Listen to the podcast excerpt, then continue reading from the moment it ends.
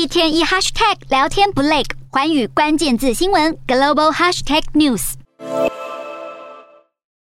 香港后任特首李家超带着他的新内阁站在标语“同为香港开新篇”下面一起大合照。李家超说，北京已经接受他的提名，任命了二十六位特区主要官员。当李家超被质疑新团队是不是北京钦点的，李家超说，这个执政团队是他自己选的。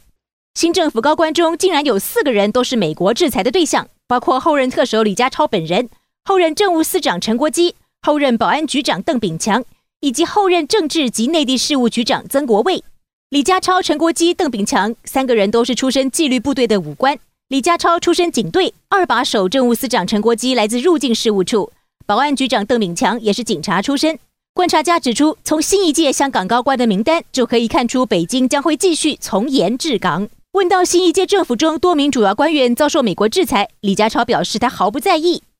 六月中也正值反送中运动三周年。香港民意研究所十七日公布一项有关青年政策的民意调查，显示百分之五十四受访者认为港府制定政策时不重视年轻人意见，百分之四十二的民众则认为年轻人发展空间小。新一届港府官员的名单正可以反映出港府现在只重视国家安全，拒绝和年轻人沟通。